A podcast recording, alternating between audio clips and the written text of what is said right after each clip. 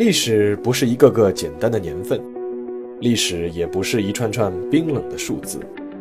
历史不仅有深度、有厚度，其实也有温度。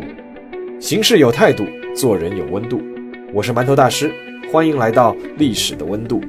让我们读懂过去，活好当下，坦面未来。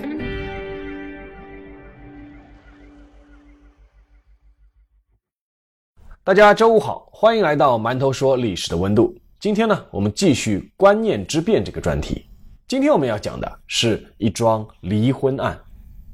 这不是一桩普通的离婚案，而是一桩关于皇帝的离婚案。而这个皇帝还是中国的皇帝。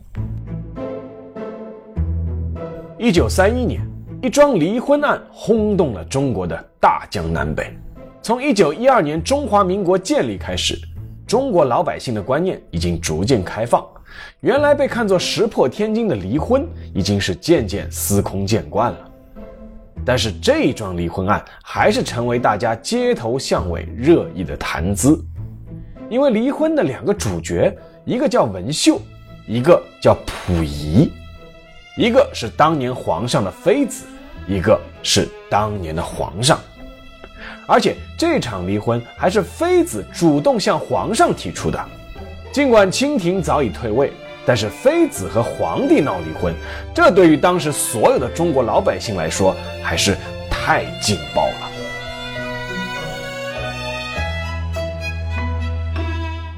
要说这个故事，还是要先说说这个妃子文秀。文秀出生于一九零九年十二月二十日。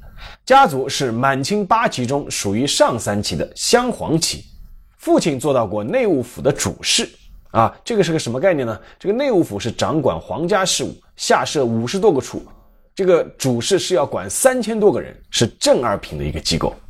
文秀八岁的时候被送入私立小学读书，受到良好的教育，各个学科成绩都很优异。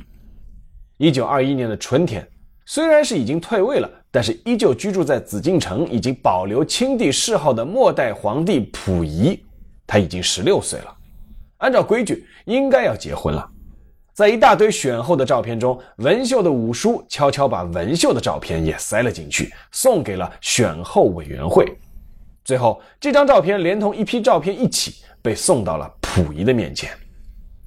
按照溥仪在自传《我的前半生》中的回忆。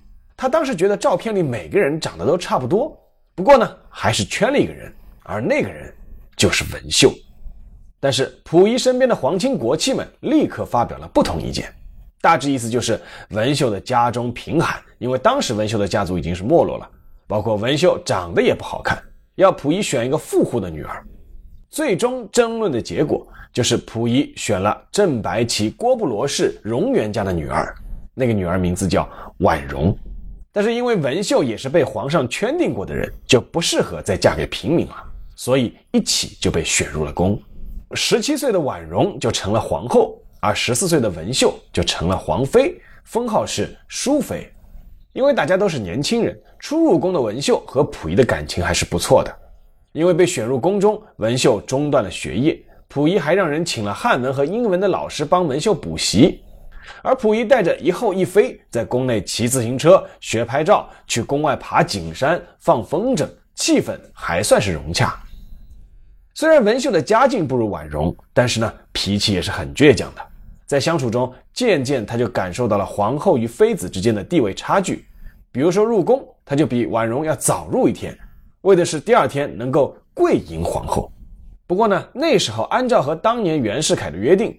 亲事呢是保留在紫禁城居住的权利的，每年还有四百万元的津贴，所以溥仪的小日子过得还不错。以后一妃的矛盾也暂时没有爆发出来，只是好日子哪里会一直过下去呢？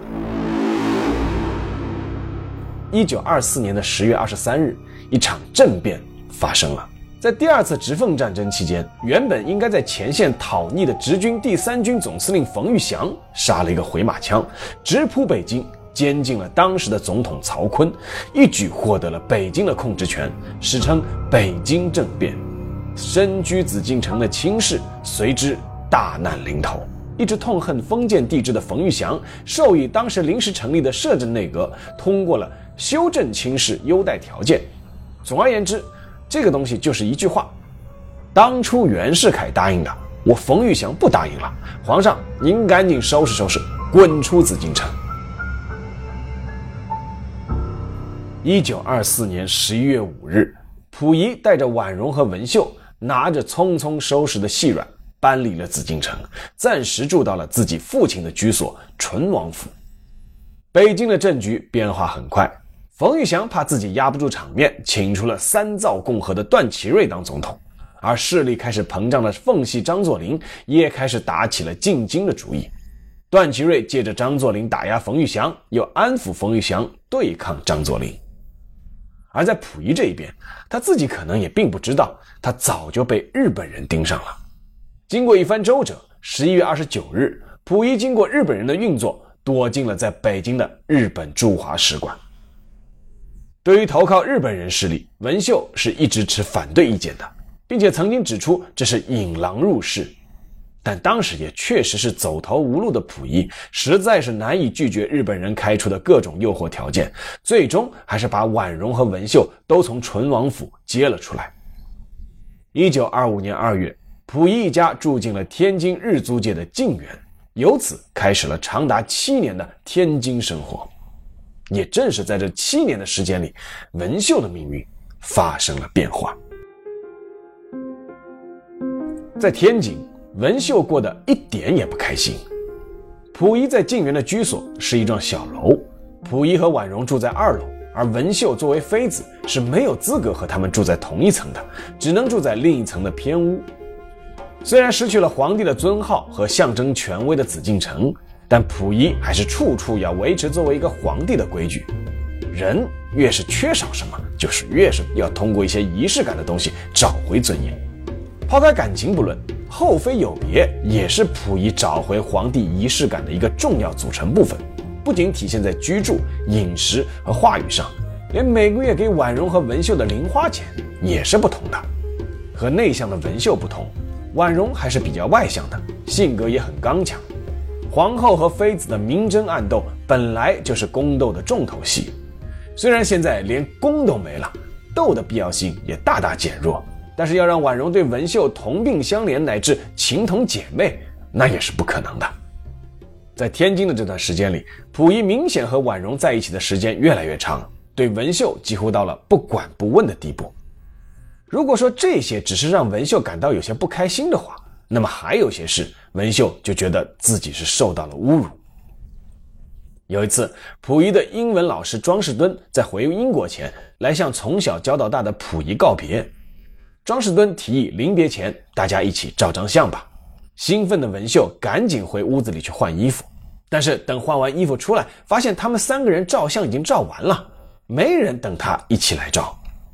还有一次，文秀路过婉容房间的院子时吐了一口痰，当然了，这也不排除就是故意吐的。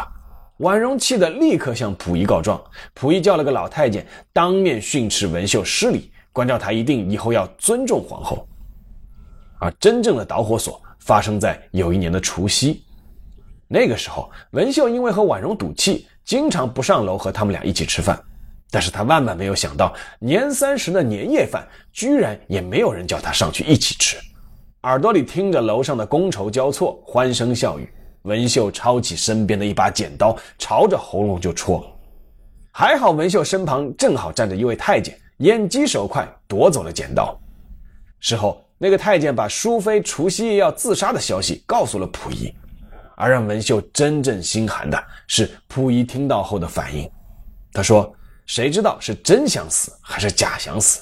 让他死死看，死了也就死了嘛。”就在心如死灰的文秀走投无路的时候，他碰到了两个女人。这两个女人，一个叫文山，一个叫玉芬。文山是文秀唯一的亲妹妹，嫁给了当时一个叫载正的王爷的儿子，也居住在天津。清末的八旗子弟多不务正业，烟花柳巷，文山的日子也过得非常苦恼。两姐妹一聊，同病相怜，暗自垂泪。文山还给文秀介绍了另一个女人，叫玉芬，是文秀一个远房表姐的女儿。玉芬是民国代总统冯国璋的孙媳妇，见过世面，也颇有心计。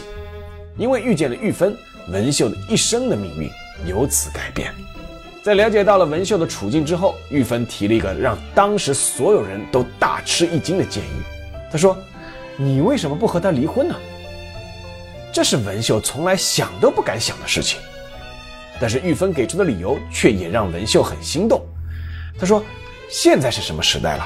是民国，溥仪在禁园里，你们当他是个皇帝，走出来就是个普通的中华民国国民，上了法庭也是普通老百姓，你为什么不能离婚？”于芬的话给文秀内心打开了一道从来没有打开过的门。在几次交谈之后，文秀从自己的积蓄中拿出了一千块钱，交给了文山和玉芬，那是拜托他们请律师的钱。一场由三名女子精心策划的行动由此展开。那一天，文山找到了溥仪，说姐姐心情不好。想带他出去走走，散散心。那个时候，溥仪和文秀基本上连话都不说了，也没多想就同意了，只是派了个老太监跟随。文秀和文山上车后，直奔天津的国民饭店。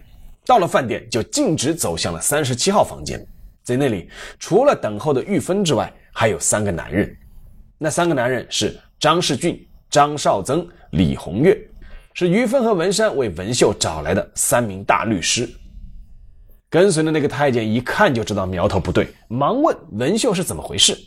文秀告诉太监说：“回去告诉溥仪，我不回去了，还要和他法庭见。”哈，这个时候文秀连一声皇上都不肯叫了。那个太监双膝一软，跪在地上，苦苦哀求文秀随他一起回去。文秀随即避而不见。三名律师交给太监三封信，里面是给溥仪的信以及离婚的协议。表示很快将和溥仪打离婚官司。太监无奈回去告诉了溥仪，可想而知溥仪的震惊程度。一个妃子居然敢和皇帝闹离婚。溥仪当即就派人去寻找文秀，但是文秀早就离开了国民饭店，找了一个隐蔽处躲起来了。无奈之下，溥仪只能请律师去和文秀的律师谈判，表示。与淑妃伉俪情深啊，绝无虐待之事，请不要误会。但这个时候，文秀早就没有回头之意了。而新闻媒体也得知了这个消息，天天爆炒，全国轰动。在文秀的离婚主张里，还有一句叫“世帝九年未蒙一幸”，这个“世”就是侍奉的“侍”啊。那这句话更是让街头巷尾的老百姓们兴奋起来了。开始对皇上的龙体健康议论纷纷，而这些都是溥仪最不愿意看到发生的事。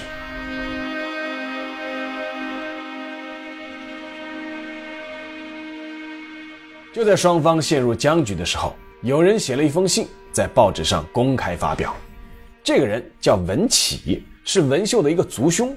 不过呢，他的那封信并不是声援自己的族妹的。这封信上是这么说的。慧心二妹见，请闻汝将于训帝请求离异，不慎害差，此等事件岂是我守旧人家可所行者？我家受亲世厚恩二百余载，我祖我宗四代官至一品，且漫云训帝对汝并无虐待之事，即果然虐待，在汝亦应耐死忍受，以报亲世之恩德。今尽出此，妩媚妩媚。汝实糊涂万分，荒谬万分矣。今竟出此，汝今夜扪心自问，他日有何颜面见祖宗于地下？若听兄之劝，请即回仆府，向训帝面前叩首请罪。妩媚思之，妩媚再三思之。啊，这封信虽然是这个，还是大家应该听懂这个意思啊，应该还是蛮明白的，我就不解释了。那么很快呢，这个文秀收到信以后，就写了一封回信，同样在报纸上是公开发表。文起族兄大见，妹与兄不同父不同祖，素无来往。妹入宫九载，未曾与兄相见一次。今我兄竟肯以族兄关系，不顾中华民国刑法第二百九十九条及三百二十五条之规定，而在各报纸上公然娇媚耐死，又公然诽谤三妹，如此忠勇。殊堪钦佩。查民国宪法第六条，民国国民无男女、种族、宗教、阶级之区别，在法律上一律平等。内因九年独居，未受过平等待遇，故委托律师商榷别居办法。此不过要求训帝根据民国法律施以人道之待遇，不使父母遗体受法外凌辱致死而已。不料我族兄竟一再污媚逃亡也，离异也，诈财也。李和函请我兄嗣后多读法律书，向谨言慎行上做功夫，以免触犯民国法律，视为至判。这封回信一出啊，这个全国轰动，称这场离婚呢叫刀飞革命。大家都知道，这个文秀试图是用剪刀自杀过。那这封回信呢，也体现了文秀的才华和观念。当然了，也有可能是律师帮他参谋，或者说帮他写的啊。那不管怎么样，全国舆论纷纷是一边倒，支持他离婚。溥仪非常关心报纸上的报道，文秀的回信他也仔细看过，看过后才知道无法挽回了。一九三一年十月二十三日，溥仪的律师和文秀的律师最终达成了协议。协议总结下来，最重要的有五点：第一，双方解除婚约；第二，溥仪一次性付给文秀五点五万元生活费。啊，这里插一句啊，文秀的律师当时开出的价码是五十万元。不过呢，即便这五点五万元，按照当时大米的购买力来计算的话，这笔钱相当于现在至少要一百万元以上了。那第三，允许文秀带走日常衣物和物品；第四，文秀回娘家居住，永不再嫁；第五，双方不能做出有损对方声誉的事。中国历史上唯一一次皇帝离婚案就此落下帷幕。值得一提的是，就在离婚协议达成后不久，溥仪通过报纸又发了一条通告，而且称是上谕。这个通告的大意呢，就是文秀怎么怎么不好，所以呢，溥仪是将他贬为庶人。那这条所谓的皇帝的谕旨，它不是发在报纸的头版上的，也不是发在报纸的二版上的，是发在报纸的。广告栏里的。最后再说说文秀后来的生活吧。文秀离婚的时候只有二十二岁，离婚后她确实是搬回了母亲家，但那个时候她的母亲已经过世了，家里的老宅呢又被人卖掉了。无奈之下，文秀只能去外面租了一套房子居住。至于离婚分到的那笔钱，文秀支付了律师费用，又答谢了几个帮助过她的人，她赠送给文山和玉芬各五千块钱。七算八算呢，只剩下一半了。后来玉芬又说要做生意，找文秀又借了五千块钱，直到玉芬去世都没有还他，成了一笔烂账。无奈之下，文秀只能出去找工作。他恢复了自己小时候的名字傅玉华，在北京的一所小学里面当了一名老师，教授国文和图画。文秀在这方面还是很有才华的，学生很喜欢他的课，他自己也做得挺开心的。但是纸包不住火。文秀曾经的皇妃身份很快就传开了，各路媒体纷纷赶来，而他的小学门口每天也开始车水马龙，好事的老百姓和各路人等都想来一睹那个和皇帝打离婚官司的皇妃，甚至还有人在校门口专门贴了一首打油诗，是这么写的：“宣统皇帝小妃子，就在本校教国文，欲睹花颜甭买票，上班时刻守此门。”在这样的情况下，文秀无奈在一九三三年底辞去了教师职业，用所剩不多的积蓄在刘海胡同买了一处宅子，和妹妹文山一起隐居起来。一九三七年，七七事变爆发，文秀的日子开始过得越发艰难起来了。文山改嫁后搬出去了，而一些日伪警察、保长开始不断的登门，要么调戏吃豆腐，要么就是敲诈勒索。他认为皇妃肯定有很多宫中的奇珍异宝。要他拿出来为大东亚圣战做贡献，文秀又只能搬出了刘海胡同。那个时候，文秀身上几乎是身无分文了，无奈之下，只能开始干起了体力劳动。他在家糊过纸盒，去瓦工队做过苦工，还去街上叫卖过香烟。文秀是中国历史上唯一做过老师的皇妃，也是唯一一个上街卖过烟的皇妃。一九四五年，抗战胜利结束。经朋友介绍，已经三十六岁的文秀进了国民党的报纸《华北日报》，做了一个校对员。文秀工作认真，文字功底又好，深得当时的社长张明伟的器重。在张明伟的牵线搭桥下，文秀嫁给了一位年过四十的国民党退役少校。那名少校叫刘振东，人倒是非常正派，而且性格善良。文秀漂泊半生，终于找到了一个好人家，从此安定生活。但是，一九四九年，国民党败退台湾，文秀的生活再次发生了改变。因为做过国民党上校，刘振东被判为反革命。不过，政府没有让他入刑，也没有处罚，只是监督管制。到了一九五一年，因为刘振东表现良好，就被解除了管制，分配到北京西城区清洁队当了一名清洁工人。重新恢复平静的生活，文秀也没有享受多久。一九五三年九月十七日，文秀因为心肌梗塞发作，猝然离世。刘振东所在的清洁队帮忙打造了一口薄木棺材。没有举行任何仪式，文秀的遗体就被拉到北京安定门外的公益墓地去埋葬了。末代皇妃文秀一生未育子女，终年四十四岁。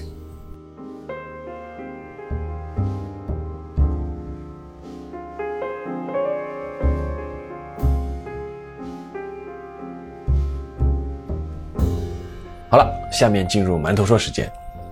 据说啊，有八个词最能体现中国人传统观念里的那种宽容。那八个词分别是啊，大过年的，人都死了，来都来了，都不容易，还是孩子，给个面子，为了你好，习惯就好。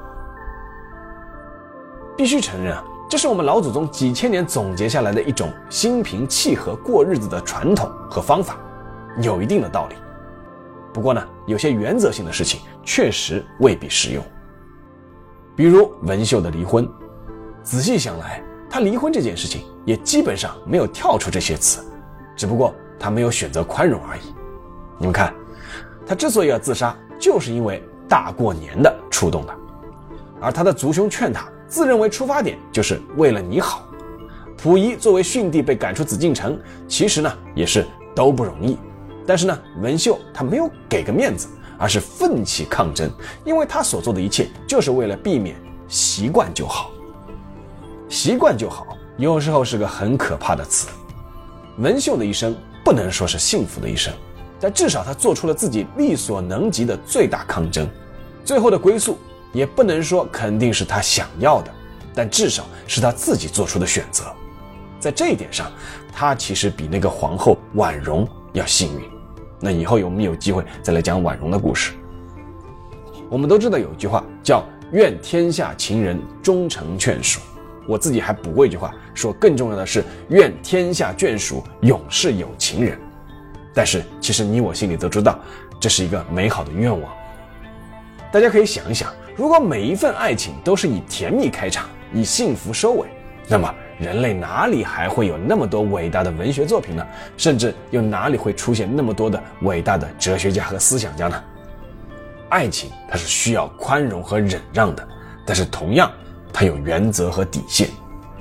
敢爱，敢恨，敢失去，敢重新开始。好了，今天的节目就到这里，让我们下一期再见。